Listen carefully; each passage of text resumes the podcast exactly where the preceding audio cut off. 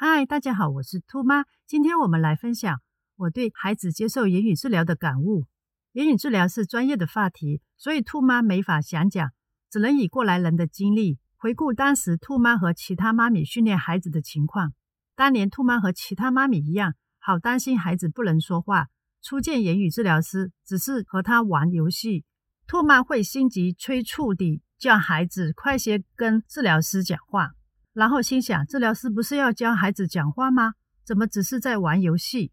兔妈当年的感悟，后期学校安排家长深入了解言语治疗课程，兔妈才明白，原来在开始言语治疗课程前，治疗师需要通过游戏来与孩子建立信任的关系，从游戏中展开信任关系、双向沟通、互动、学习、等候等等的技巧。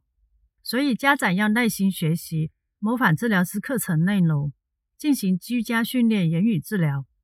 兔妈的建议是，开始时的目标不要定得太高，要在治疗师与孩童玩游戏的过程中学习，学习怎样由信任、双向沟通，开始学习轮流等候技巧等等。很多时候，由于初时对言语治疗没有全面的了解，造成很多家长都有催促小朋友快些与治疗师对话的问题，那种心急的状态。兔妈很明白，所以特别录制本集。兔妈与几位家长聊天时发现，原来当孩子没人讲话，刚上言语治疗时，大家都有一个通病，就是心急如焚地想让孩子能尽快地讲话，不断地催自己的小孩与言语治疗师讲话。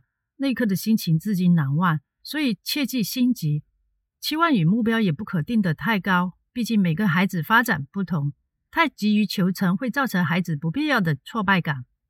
总结一下今天的内容：一、言语治疗课程大多以游戏展开信任沟通学习，家长要特别明白这个认知。二、家长需要深入了解言语治疗师的课程是怎样的。三、不要把期望与目标定得太高。